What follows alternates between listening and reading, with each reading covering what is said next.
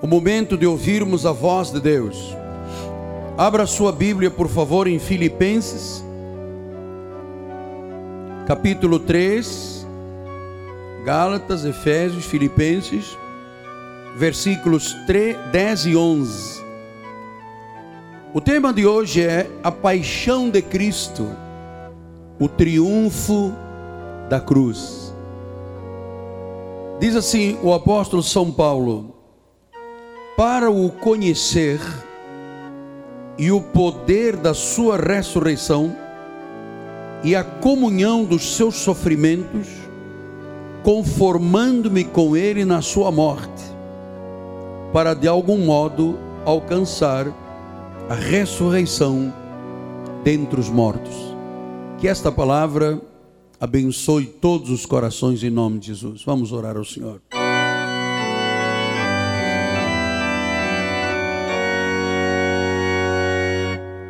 Pai amado e bendito, Senhor de senhores e Rei de reis, o meu coração te ama com uma expressão intensa e profunda deste sentimento maior que é o amor. Paulo ensinou a igreja dizendo nós poderíamos dar o corpo para queimar, dividirmos todos os bens com a pobreza, mas se não tivéssemos amor, seríamos como sino, como sem vida, sem expressão, seríamos apagados. Mas graças a Deus, que tu colocaste em nós um sentimento, primeiro e acima de tudo por Jesus. Jesus, eu te amo.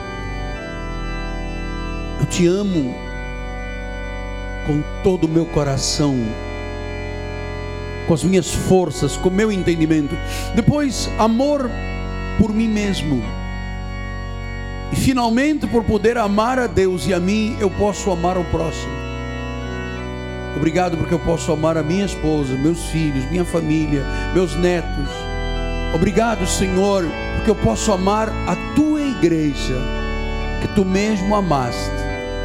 E por isso, com amor, nós hoje vamos tratar de conhecer neste dia de Páscoa sobre a paixão de Cristo e o triunfo da cruz. Sim, porque o triunfo da cruz foi a tua expressão maior de amor para comigo, para com todos os irmãos em Cristo, de todas as nações, em todos os tempos, e para a glória do Senhor. E o povo de Deus diga: Amém, Amém e Amém. Meus filhinhos em Cristo, minha família, povo de Deus, povo abençoado, povo próspero, povo bendito, aqueles que têm a imagem e a semelhança do Senhor, aqueles que foram criados e desde antes da fundação do mundo, predestinados em amor, ovelhas de Cristo, selo do meu apostolado. Hoje nós vamos falar sobre a morte e a ressurreição de Jesus. Hoje nós vamos conhecer um pouco mais profundamente o que que ocorreu há dois mil anos em Jerusalém, no Monte Gólgota, o monte que tem a forma de uma caveira, e que dois mil anos depois gera um impacto transformador na vida das ovelhas de Jesus. Então, eu subo esta manhã ao altar com uma convicção de que o nosso ministério está no caminho certo na questão do ensino também. Porque as igrejas, de certa forma, têm empregado sobretudo, mas muito pouco valor têm dado à cruz e aos acontecimentos da cruz. Porque olha, tudo que é importante para a vida do cristão começa e termina com a cruz do Calvário. Você não ouve falar sobre mensagens da cruz. A igreja de Jesus, de certa forma, perdeu o foco. Está voltada para o mercantilismo, está voltada para as vendas, está voltada para os negócios, está voltada para a política, está voltada para tudo que é mundano, em vez de se voltar para a obra da cruz. E poucos são os ministérios que hoje vão lembrar esta obra, mas estamos aqui para fazer a nossa parte. 1 Coríntios 1, 18 em diante diz assim: Certamente a palavra da cruz é loucura para os que se perdem, mas para nós, diga para mim, hein, que somos salvos, diga eu sou salvo. A mensagem da cruz é poder de Deus Pois está escrito: Destruirei a sabedoria dos sábios e aniquilarei a inteligência dos instruídos. Onde está o sábio? perguntou Paulo. Onde o escriba? Onde o inquiridor deste século? Porventura não tornou Deus louca a sabedoria do mundo? Então, meu amado, não temos que buscar nada do mundo, porque a sabedoria do mundo é loucura. Visto como na sabedoria de Deus o mundo não o conheceu por sua própria sabedoria, aprove a Deus salvar os que creem pela loucura da pregação. Porque tanto os judeus pedem sinais como os gregos buscam sabedoria. Mas nós pregamos a Cristo crucificado, escândalo para os judeus, loucura para os gentios. Mas para os que foram chamados, diga eu fui chamado, tanto judeus como gregos, nós pregamos a Cristo, poder de Deus, sabedoria de Deus, porque a loucura de Deus é mais sábia do que a dos homens, e a fraqueza de Deus é mais forte do que a dos homens. Então, hoje nós vamos entender por que, que Paulo falava sobre a loucura da pregação da cruz? Por que loucura? Por quê? Loucura para os que se perdem, não é loucura para os salvos.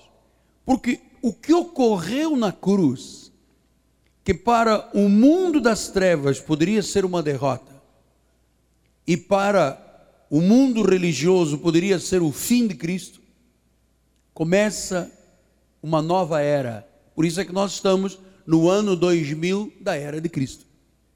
Então o que que Lucas diz? Em Lucas 9, 23, diz assim a palavra de Deus: Dizia a todos: Se alguém quer vir após mim, a si mesmo se negue, dia a dia, tome a sua cruz e siga-me. Então, Paulo fala sobre cruz, Jesus falava sobre cruz. O que é cruz? Teremos nós um chamado para andar com uma, uma corrente, com uma cruz no peito? Não. Porque na realidade a cruz, madeiro, é símbolo de maldição. Teremos nós que andar na igreja com uma cruz de madeira de alguns quilos para mostrar a nossa ligação com Jesus? Não. Então por que, que Jesus disse: tome a sua cruz dia a dia. O que quer dizer isto? Tomar a cruz dia a dia é ter Jesus no coração dia a dia, é ter um espírito ligado com Ele, é saber que Ele é o Filho do Deus vivo, Ele é o Cordeiro de Deus, Ele é o que era, que é e será eternamente, Ele é o Alfa, Ele é o Ômega, Ele é o caminho, Ele é a verdade, Ele é a vida. Se você viver o seu dia a dia cristão, você está tendo a sua cruz levada. E disse é, Pedro, em 1 de Pedro 2,24, que carregando ele mesmo em seu corpo, sobre o madeiro, os nossos pecados, portanto, os nossos pecados, passados, presentes e futuros, já foram levados para a cruz do Calvário para que, numa nova condição espiritual, agora, mortos aos pecados, diga: Eu estou morto para o pecado. Por que, você está morto para o pecado? Porque agora você tem Jesus no seu coração, no seu espírito. Vivamos para a justiça.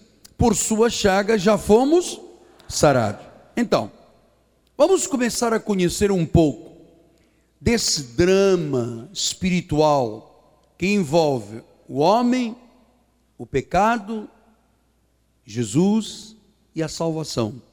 Diz em Romanos 5,17: Se pela ofensa de um e por meio de um, Adão, reinou a morte, muito mais os que recebem a abundância da graça e o dom da justiça reinarão em vida por meio de um só, a saber, Jesus Cristo.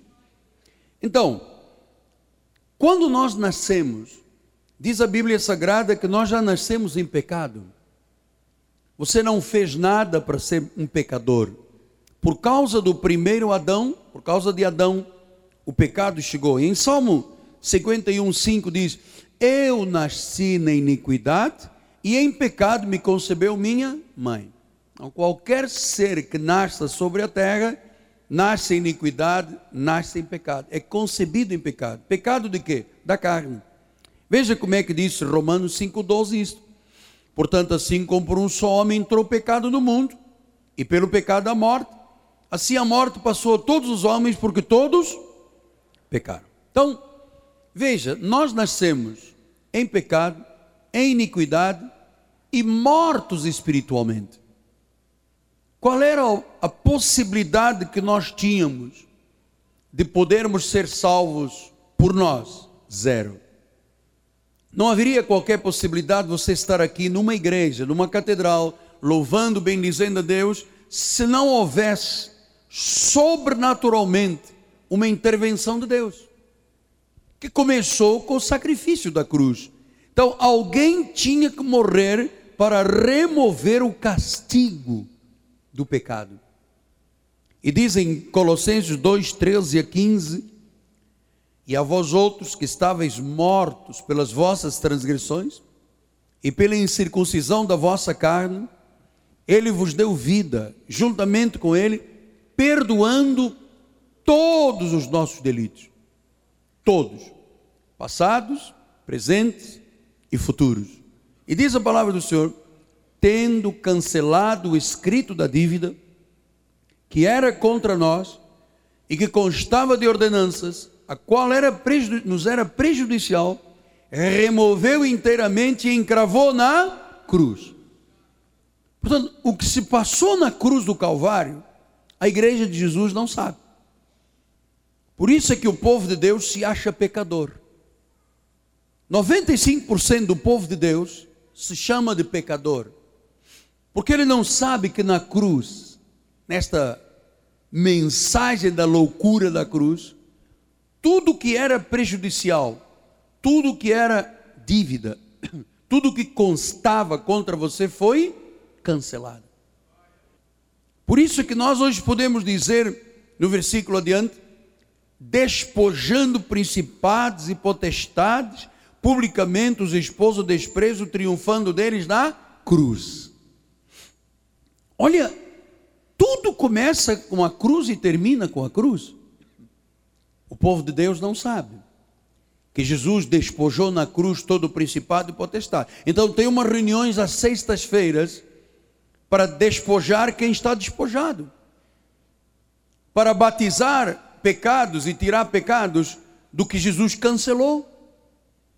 Que diferente é o evangelho com revelação desse, dessa imitação de evangelho que você ouve aí fora. Então, a Bíblia diz que ele tomou o meu lugar e o seu lugar na cruz e pagou para que nós não tivéssemos que pagar mais nada. A dívida foi paga. Diga, minha dívida foi paga. Diga, eu não sou mais um pecador. Eu sou salvo, sou abençoado, sou justo fui perdoado, sou um espírito com Jesus, tenho dons e uma chamada que são irrevogáveis. Diga glória a Deus.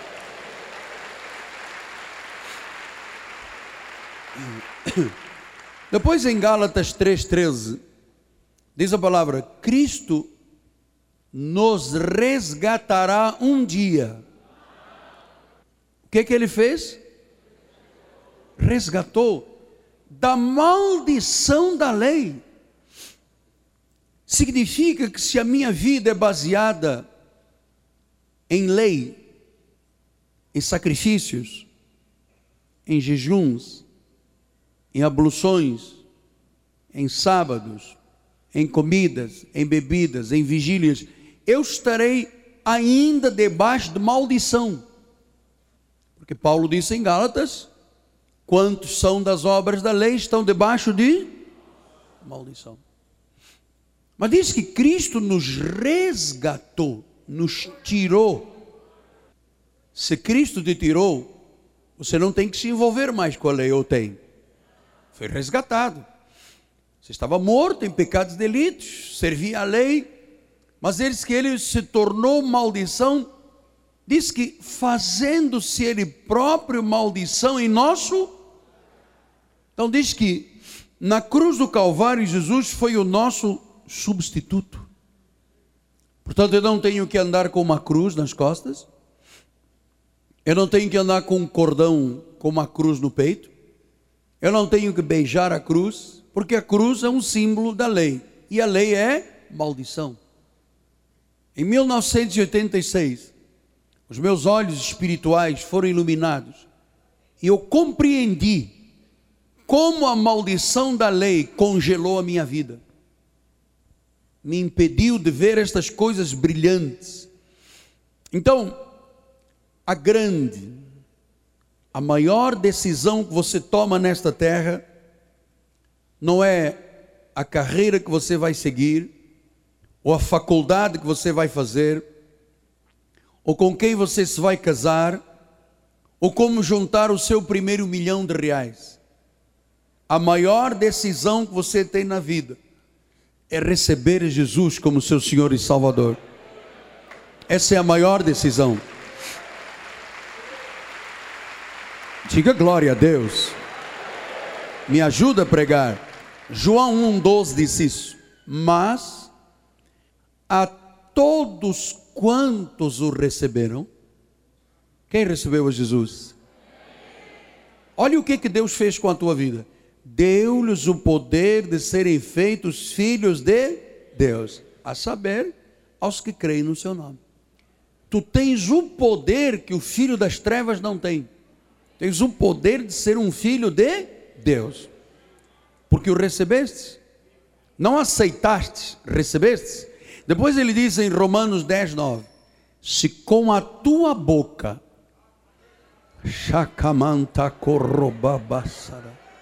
confessares a Jesus como Senhor, diga Jesus, tu és o meu Senhor. Eu quero ouvir os irmãos lá de trás. Diga Jesus, Tu és o meu Senhor. E diz: E em teu coração creres que Deus o ressuscitou dentre os mortos? Diga: Eu creio. Em meu coração que Jesus ressuscitou de entre os mortos. Sabe qual é o resultado do que você acabou de dizer? Você será salvo. Diga: Eu sou salvo. Diga: Eu sou salvo. Porque eu confessei a Jesus.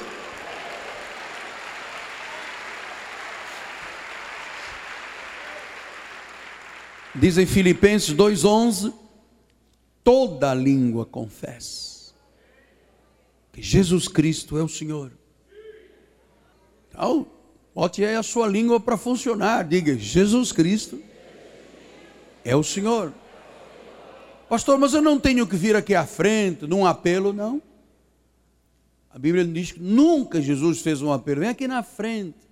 Quem quer me aceitar, ele diz: aos que me recebem, aos que me confessam, as línguas que me confessam.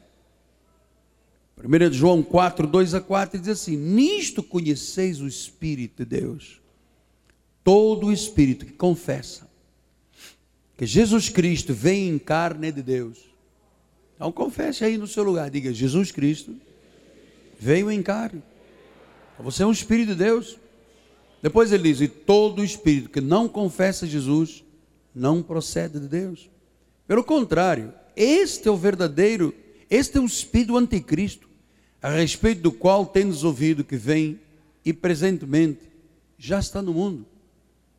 Filhinhos, ou eu gosto deste versículo.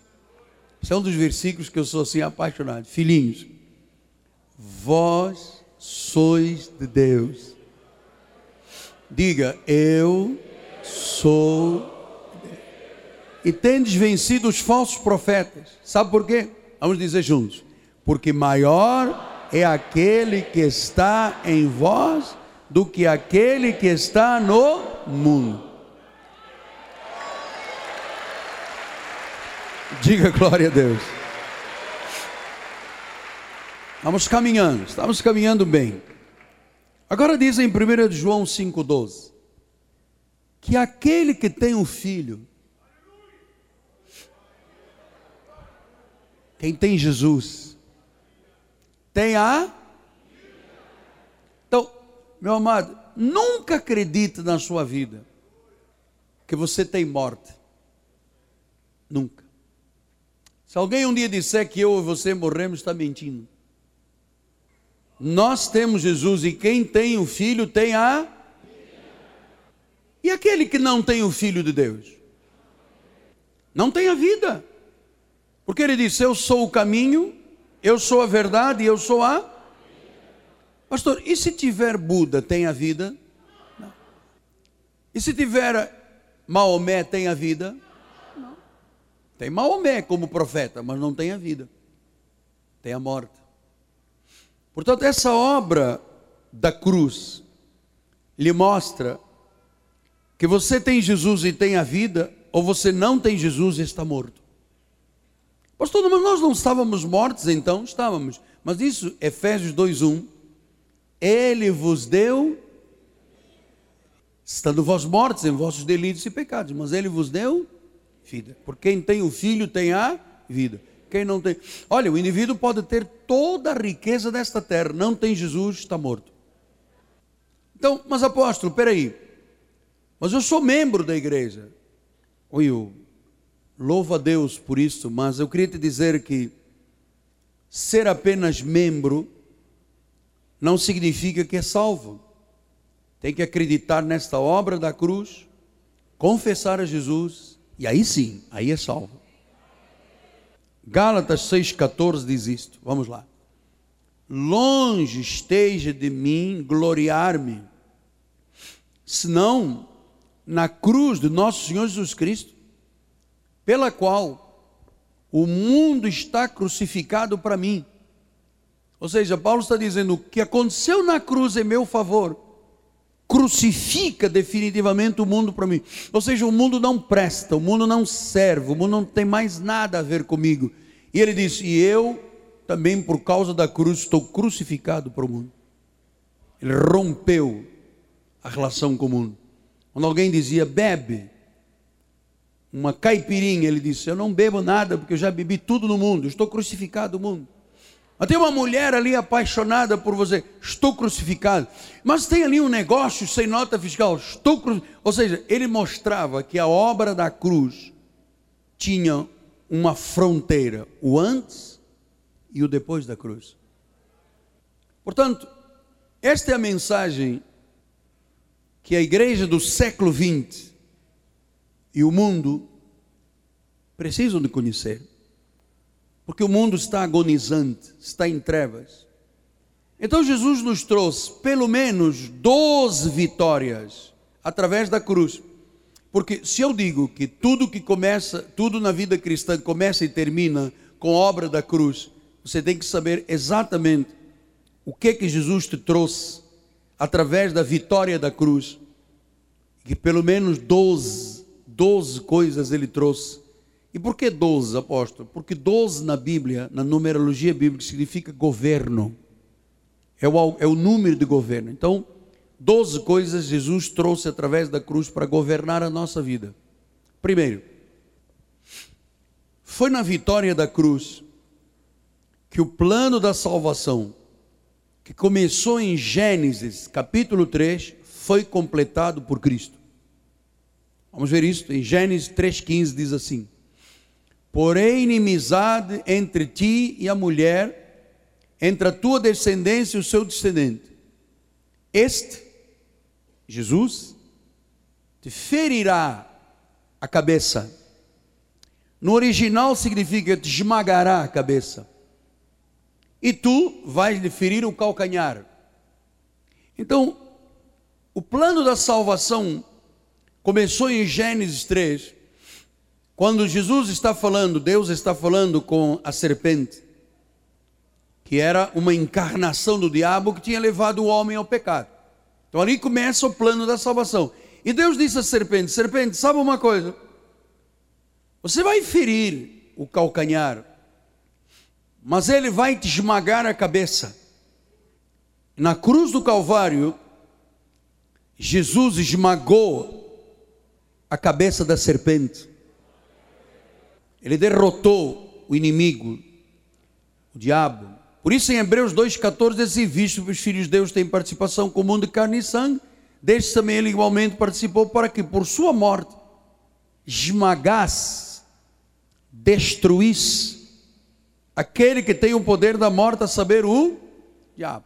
Então, o plano da salvação que começou em Gênesis, termina com Jesus Cristo, cumpre-se assim todo o plano salvífico. Ele esmagou a cabeça do diabo.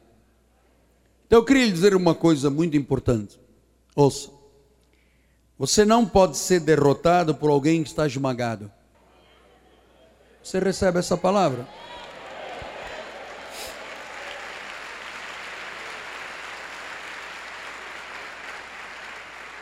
Não pode. Alguém esmagou, Jesus esmagou, destruiu. Por isso é que esta manhã eu queria lhe dizer que você não pode ser derrotado pelo medo mais, porque medo tem origem no diabo. Porque Jesus disse: Não temas, eu sou contigo. Você não pode ser mais controlado pela dúvida, porque dúvida é um espírito maligno, porque ele nos deu a fé, e a Bíblia diz que a fé vence o mundo. Você não pode ser mais manipulado pela morte, porque ainda que morras, viverás, diz a Bíblia Sagrada. Você não pode ser mais paralisado por doenças ou enfermidades, porque Ele é o médico dos médicos, e Ele diz que por sua chaga já te sarou. Receba então a cura esta manhã. Você não pode ter mais finanças destruídas, porque Jesus é a fonte de toda a provisão. Ele é o Deus da provisão. Ele é Jeová Jiré. Ele é o pastor, ele é o Senhor, ele é a vitória. E você nunca mais pode imaginar derrota na sua vida, porque o triunfo te pertence. Diz em 2 Coríntios 2,14: Graças, porém, a Deus, diga graças a Deus, que em Cristo sempre always, sempre, nos conduzem. Então, quem é que meteu na tua santa cabeça que você é um derrotado? Ou um fracassado? Só pode ter sido um mentiroso que tem a cabeça esmagada. Como é que o povo de Deus vive atormentado com alguém que a Bíblia diz que foi esmagada a sua cabeça? Esta é a mensagem vitoriosa da cruz o plano da salvação se completou. Segundo, diante desse nome Jesus, todo mal tem que se curvar. Apocalipse 12, 11 diz isso. Eles, pois, o venceram por causa do sangue do Cordeiro, da palavra do testemunho que deram, e mesmo em face da morte não amaram a própria vida. Eles o venceram. Todo o principado, toda potestade, toda arma forjada não pode contra a tua vida, por causa do sangue do cordeiro derramado na cruz. Eu quero ouvir um glória a Deus aí forte.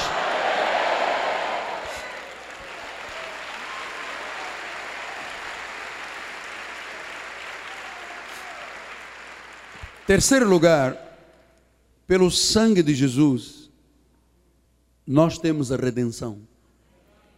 Dizem Atos 26, 18: para que lhes abrires os olhos e os converteres das trevas para a luz, das potestades de Satanás para Deus, a fim de que recebam eles remissão de pecados e herança entre os que são santificados pela fé em mim. Então, nós tivemos a redenção. Quando Deus te olha, Ele não diz pecador, Ele diz santo, redimido. Apocalipse 7,14 diz: Senhor, tu sabes. Ele então me diz: são estes que vêm da grande tribulação, que lavaram suas vestiduras e as alvejaram no sangue do Cordeiro. Alvejados, lavados. Isaías 1,18: Vim depois e arrazoemos, diz o Senhor, ainda que os vossos pecados sejam como escarlata, eles se tornarão brancos como a neve, ainda que sejam vermelhos como o carmesim, eles se tornarão como a lã. Oh, então nós fomos justificados e santificados pelo sangue, diz em 1 Coríntios 1, 30 e 31. Vós sois dele, em Cristo Jesus, o qual se nos tornou da parte de Deus sabedoria, justiça, santificação e redenção. Para que, como está escrito, aquele que se glorie, não se glorie no jejum, na vigília, no sacrifício, glorie-se no Senhor. Hebreus 10, 19 e 20 diz: Tendo, pois, intrepidez, irmãos, para entrar no Santo dos Santos pelo sangue de Jesus, pelo novo e vivo caminho que ele nos consagrou pelo véu, isto é, pela sua carne. Consagrou novo e vivo, quer dizer que a lei é velha e morta. Pastor, mas nós não temos que seguir os caminhos antigos. Não, isso é maldição. Nós já fomos resgatados da maldição da lei. Colossenses 1, 13 e 14. Ele nos libertou Diga eu sou livre. Olha, império quer dizer poder. Eu, ele nos libertou de todos os poderes das trevas e nos transportou para o reino do Filho do seu amor. Versículo 14. No qual, neste reino, nós temos redenção e remissão de pecado. Quer dizer, estávamos aqui no império das trevas, ele nos redimiu, nos trouxe para o reino do Filho do seu amor. Aqui nós temos remissão e redenção. Quando Deus te olha, não te olha mais como te olhava quando tu estavas aqui. Pastor, e qual é a possibilidade desta posição ser nocauteada e nós voltarmos para cá? Possibilidade zero. Porque quem começou a obra termina, mano. Ele é fiel, ele é imutável. Quarto aspecto: toda a maldição da lei já foi removida pela obra da cruz. Disse em Romanos 8:1: Agora, pois, agora que temos Jesus, agora que somos salvos, agora que estamos na igreja, agora que confessamos e recebemos o Senhor, já nenhuma, quantas? Nenhuma condenação para os que estão em Cristo? Nenhuma. Nenhuma condenação. Quem é que condenava? A lei. Quem é que acusava? A lei. Mas pela obra da cruz, pela justificação, o legalismo não tem mais poder sobre nós. Já não, não temos que sentir culpa, não temos que sentir medo, não temos que sentir inferioridade. Porque diz em Romanos 5,20: sobreveio a lei para que voltasse a ofensa. Quer dizer, quanto mais lei está dentro de uma igreja, mais ofendido está o povo, mais amaldiçoado está o povo. Mas onde abundou o pecado, superabundou a graça. Para grandes males, um grande remédio. A graça de Deus. Diga glória a Deus. Glória a Deus. Então, uma vez que você está em Cristo, o teu passado passou. Você foi lavado no sangue de Jesus e perdoado todos os teus pecados. Receba isso, acredite. Aliás, uma das coisas que mais ofende Deus é quando você não acredita na palavra. Acredita nessa bobagem da lei, mas não acredita no que está escrito. Como pode? Quinto aspecto. A vitória da cruz nos deu paz com Deus. Olha o que, que diz em Colossenses 1,20. E havendo feito a paz pelo sangue da sua cruz, por meio dele, reconciliasse consigo mesmo todas as coisas, quer sobre a terra, quer nos céus. Quer dizer que o sangue derramado da cruz nos tornou, nos fez ter paz com Deus e nos reconciliou. Quando o pecado separou o homem de Deus no Éden, o homem não tinha mais comunicação com Deus. Deus só falava através de um sacerdote, ou através de um profeta, ou através de um rei ungido. No advento da cruz, todos nós fomos reconciliados com Deus e agora nós temos todos acesso a Deus. Somos reino e sacerdote. Pedro diz: sacerdotes reais, nação santa, povo de propriedade exclusiva de Deus. E agora nós podemos falar, porque o novo e vivo caminho foi aberto. Romanos 5,1 diz: Justificados, pois, mediante a fé, temos paz com Deus. Diga, eu tenho paz com Deus. Total paz. Total. Quer dizer que você não pode acordar um dia e achar que Deus já não te ama mais. Porque você, uma vez justificado, Deus disse: agora você pode voltar a ter paz comigo, relação comigo, eu já te abri o caminho, você fala comigo, ora, vem ao meu trono, tem intimidade comigo, está no Santo dos Santos comigo. Temos paz com Deus. Em João 14, 27, Jesus disse: Eu deixo-vos a paz, a minha paz vos dou. Não vou dou como o mundo. Não esturbe o teu coração.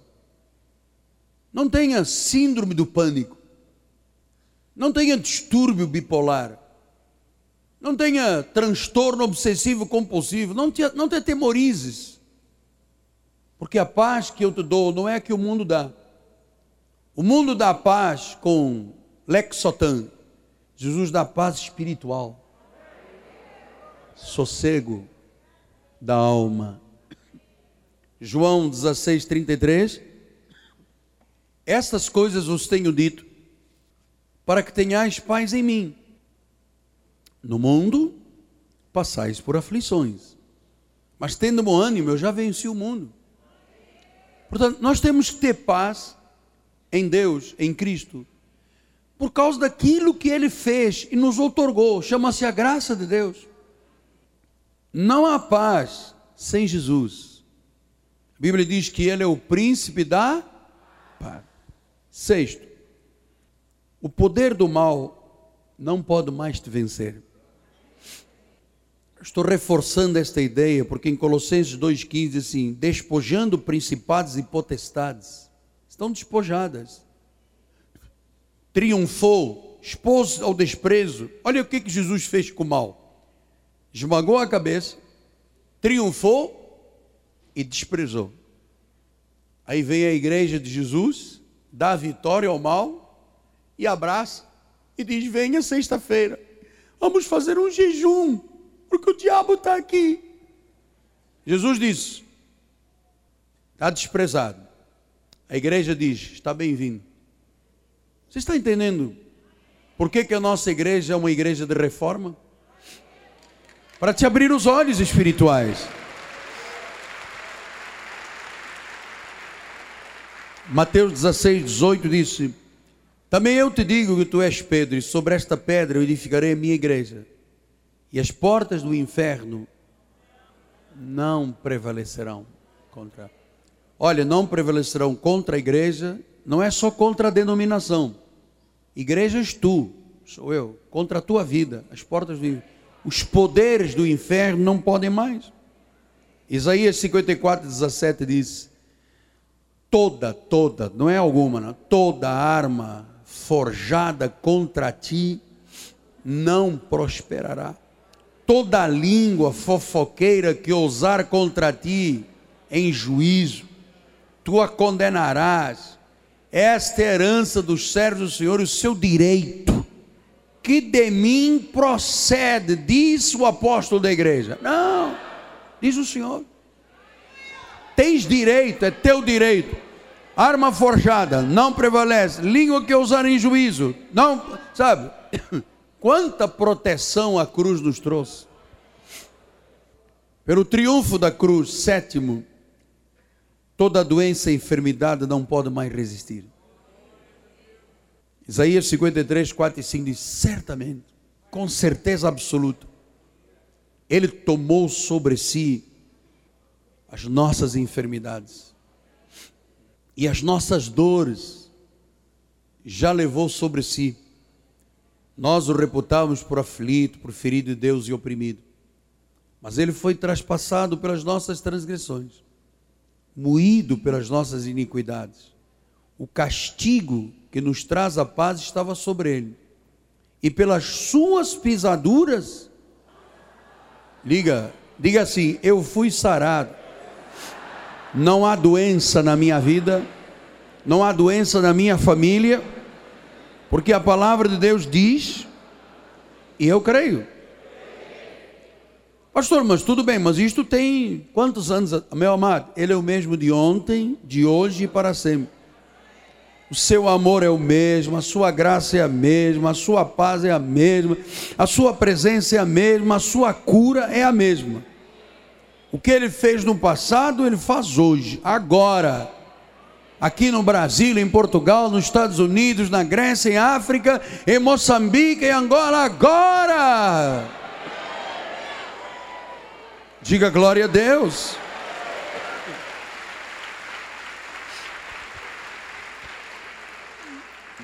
Pelo triunfo da cruz, a oitava obra foi que a morte morreu.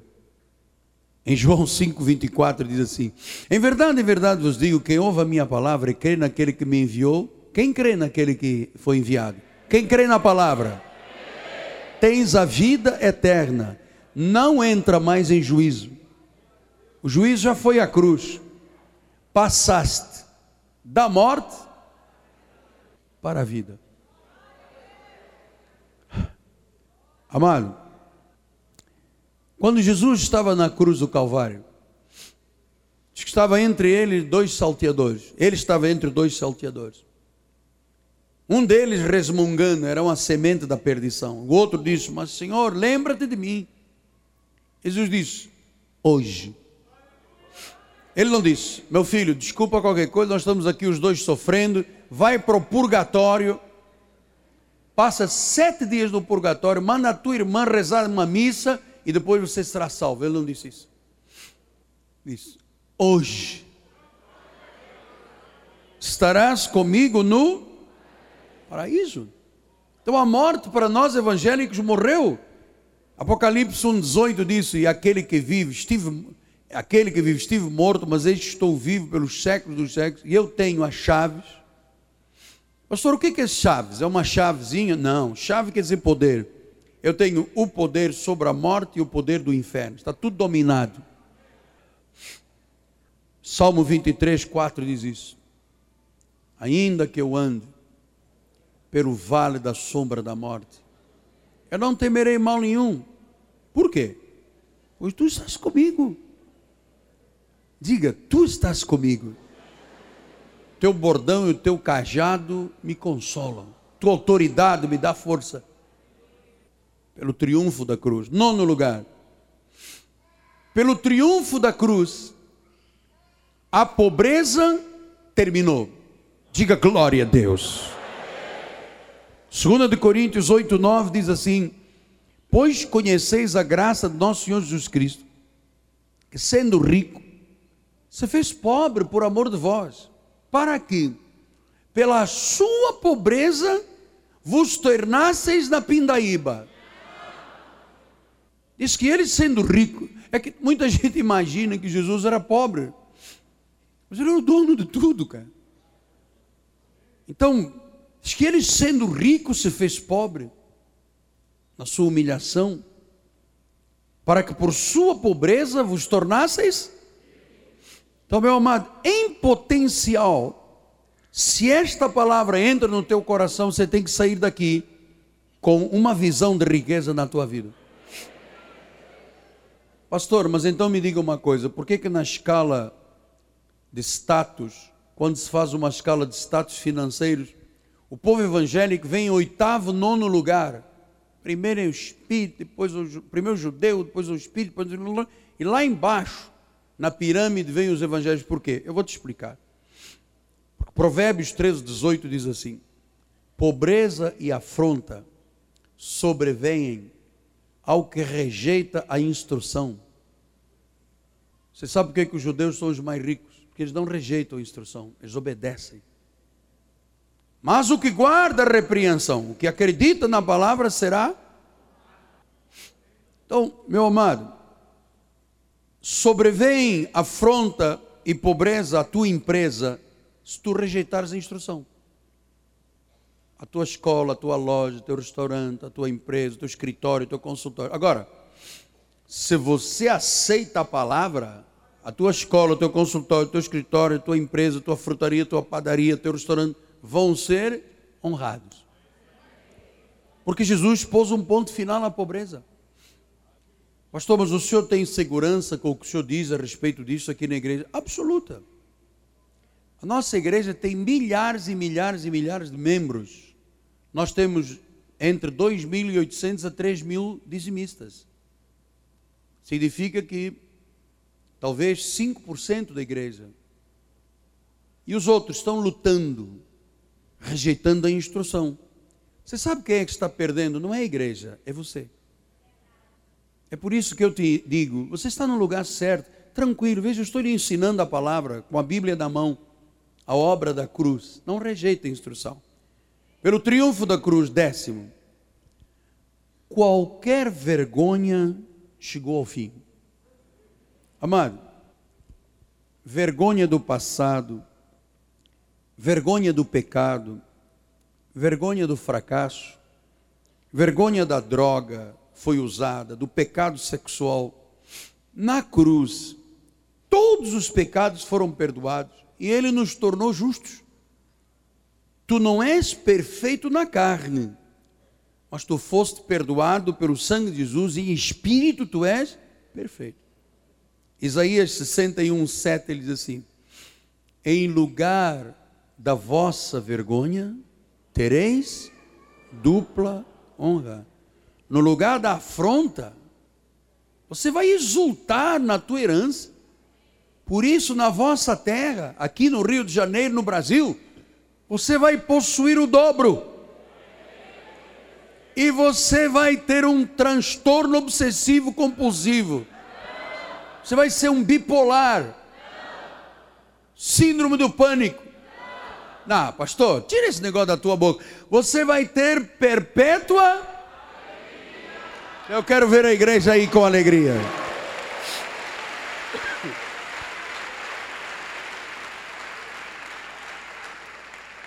Uau! Eu não imaginava a repercussão desta mensagem. Pela vitória da cruz, 11. O véu foi rasgado. Mateus 27, 51 diz assim: Eis que o véu do santuário se rasgou em duas partes, de alto a baixo. Tremeu a terra, fenderam-se a rocha. Então, o que quer dizer de alto a baixo? Não foi de baixo para o alto, foi de alto a baixo. Significa o quê? que foi um ato de Deus. Deus rasgou o véu. Deus disse: entra, vem aqui, seja íntimo comigo. Deus sobrenaturalmente abriu o caminho para que você tivesse hoje intimidade e você pudesse chamar Deus não como chamavam no passado, El Elohim, El Shaddai, Jeová Jireh, Jeová Shalom. Não, você hoje pode dizer, Abba, Pai, querido Pai.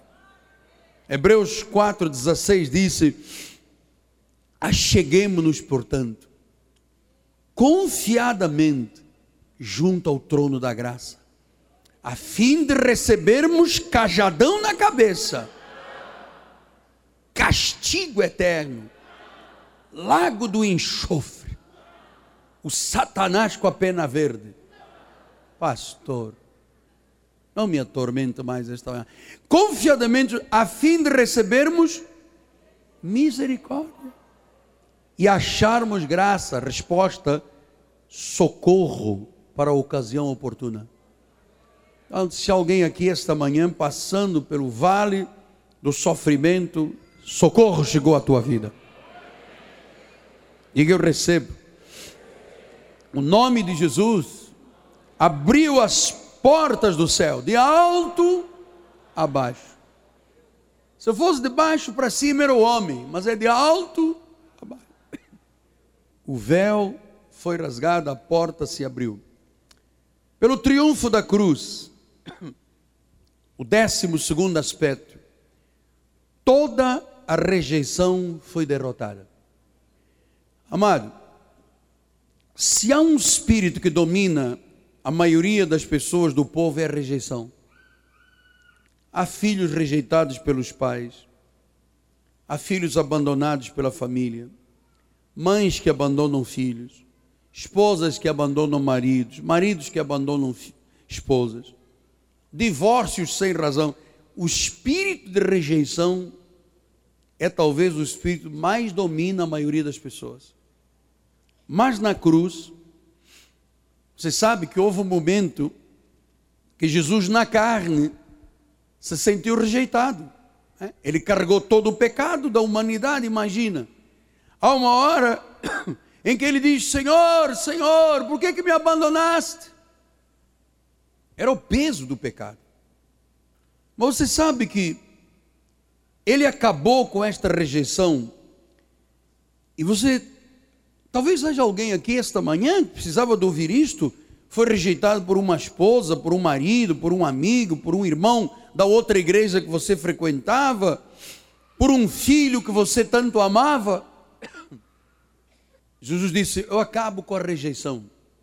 Porque em Isaías 46, 13 e 4, assim: Ouvi-me, ó casa de Jacó, e todo o restante da casa de Israel, vós a quem desde o nascimento carrego, levo nos braços desde o ventre materno, até a vossa velhice eu serei o mesmo, e ainda até as cãs eu vos carregarei. Já o tenho feito.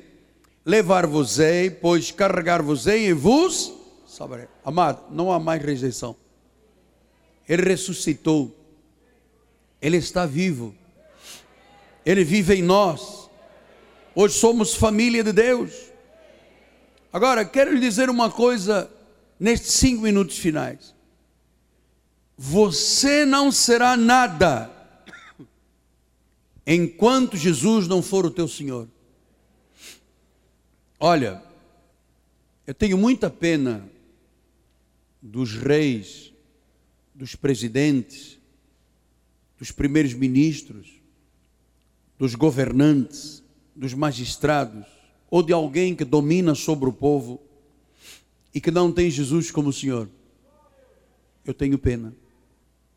Eu vi e me doeu muito, por ser um ser humano, um homem que foi dono do Iraque, Saddam Hussein, dono do Iraque.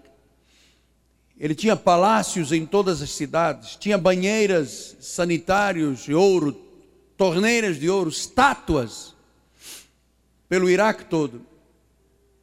Eu vi este homem entrar como um animal assustado, perguntar o que, que era aquilo, alguém lhe deu um grito e disse: Aquilo ali é uma forca, que você vai ser enforcado.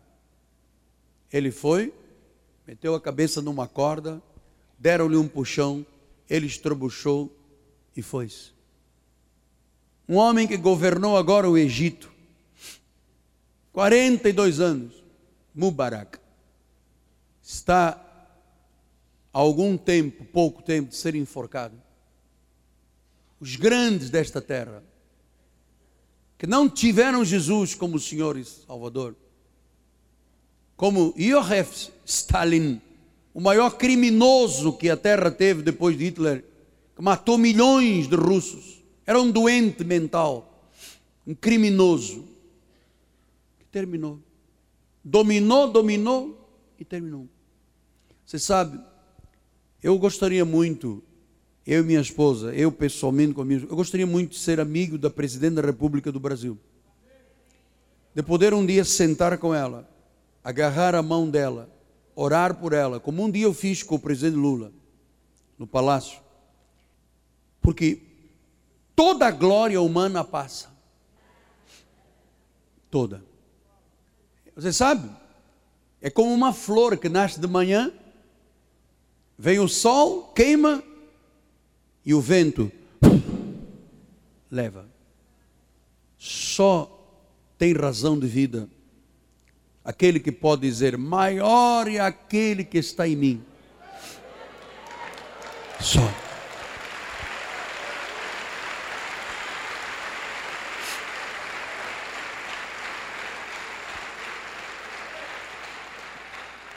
Portanto, é, próxima sexta-feira, um futuro rei vai se casar. O mundo inteiro adora ele por causa da mãe. Eu estava vendo uma reportagem e pensando assim: puxa, se eu pudesse dizer ao futuro rei da Inglaterra que há um rei sobre ele e que se ele se curvar diante desse rei, ele será um grande rei nesta terra. Pense no que o mundo está vivendo. Os grandes poderosos estão sendo reduzidos a nada, a pó, a coisa nenhuma. Gaddafi, 42 anos, pisando, matando, humilhando, está feito rato, fugindo de um lado para o outro, bomba caindo por todo lado, e vai cair. Os grandes reis desta terra, o que, que eles foram mais do que tu? Você é muito maior do que qualquer pessoa que não tenha Jesus. Então, eu entro agora nos cinco minutos finais, porque esta mensagem ah, tem que terminar com uma grande reflexão de vida. Você sabe que a Bíblia fala de um homem chamado Pilatos. Foi quem entregou Jesus na troca de Barrabás para a crucificação. E esse homem, João 19,5, chamou Jesus de homem. Eis aí o homem. E depois em 19, João 19, 14 e 15, diz assim: Era para seve pascal, era sexta-feira, cerca da hora sexta, e disse aos judeus: Eis aqui o vosso rei. Um tempo antes, no versículo 5, ele diz assim: Eis aí o vosso homem. Instantes depois ele disse: Eis aí o vosso rei. Versículo 15: eles, porém, clamavam: Fora, fora, crucifica. Disse-lhes disse Pilatos: Ei, deu crucificar o vosso rei? Responderam os principais sacerdotes: Não temos rei. O nosso negócio é César. Versículo 17. Tomaram eles, pois, o Jesus, e ele próprio carregando a sua cruz, saiu para o lugar chamado Calvary, Gólgota em hebraico onde o crucificaram. E com ele outros dois, um de cada lado, Jesus no meio. Pilatos escreveu também um título e o colocou no cimo da cruz. E o que estava escrito era Jesus Nazareno, o rei dos judeus. Muitos judeus levaram este título, leram este título, porque o lugar em que Jesus fora crucificado era perto da cidade. Estava escrito em hebraico, latim e grego. Os principais sacerdotes diziam a Pilatos: não escreva rei dos judeus. E sim que ele disse: Sou eu o rei dos judeus. Respondeu Pilatos: O que escrevi? Escrevi. Ele tomou a decisão. E ele, no meio da turbulência de um espírito atormentado pela possibilidade da morte de Jesus, porque nos escritos que foram encontrados na Turquia, em Constantinopla, Constantinopla, há escritos que descreveram uma carta que Pilatos escreveu para César, onde ele descrevia a personalidade de Jesus. E ele disse: Eu nunca vi na vida uma pessoa tão magnífica, tão magnificente, tão exuberante, tão perfeita. Ele era um filho do diabo, mas ele não quis negar a soberania de Jesus. Ele disse: O que está escrito, que eu escrevi, escrevi, não vou mudar nada. Ele é rei, Senhor. E meu amado, o que eu te preguei esta manhã está escrito. O que está escrito, está escrito. Passarão os céus e a terra, mas o que eu te preguei esta manhã não passará. Está escrito.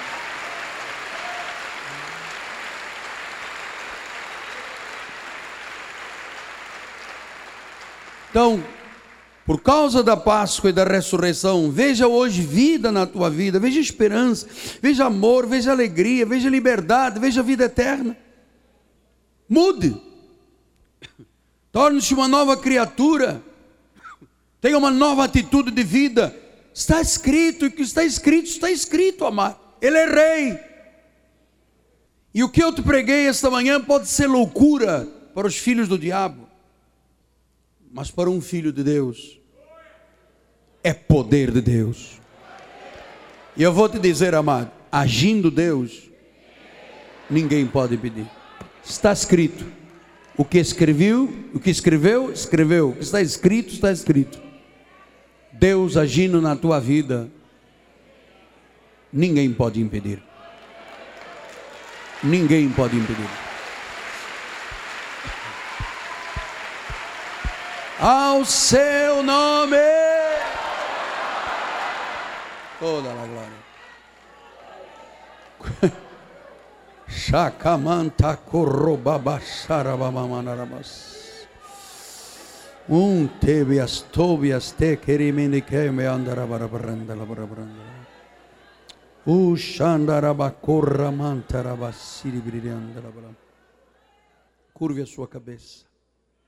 Pai amado e bendito. Isto é sabedoria. Isto é poder de Deus. Isto é obra da cruz. Isto é Jesus.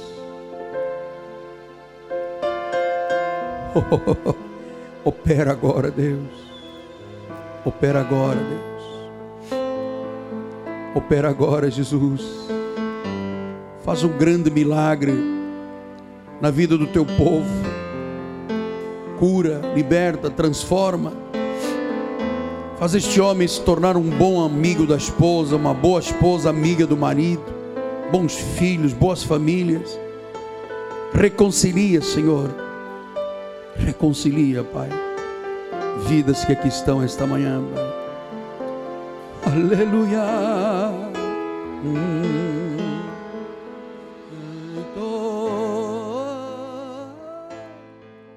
Ressuscitou.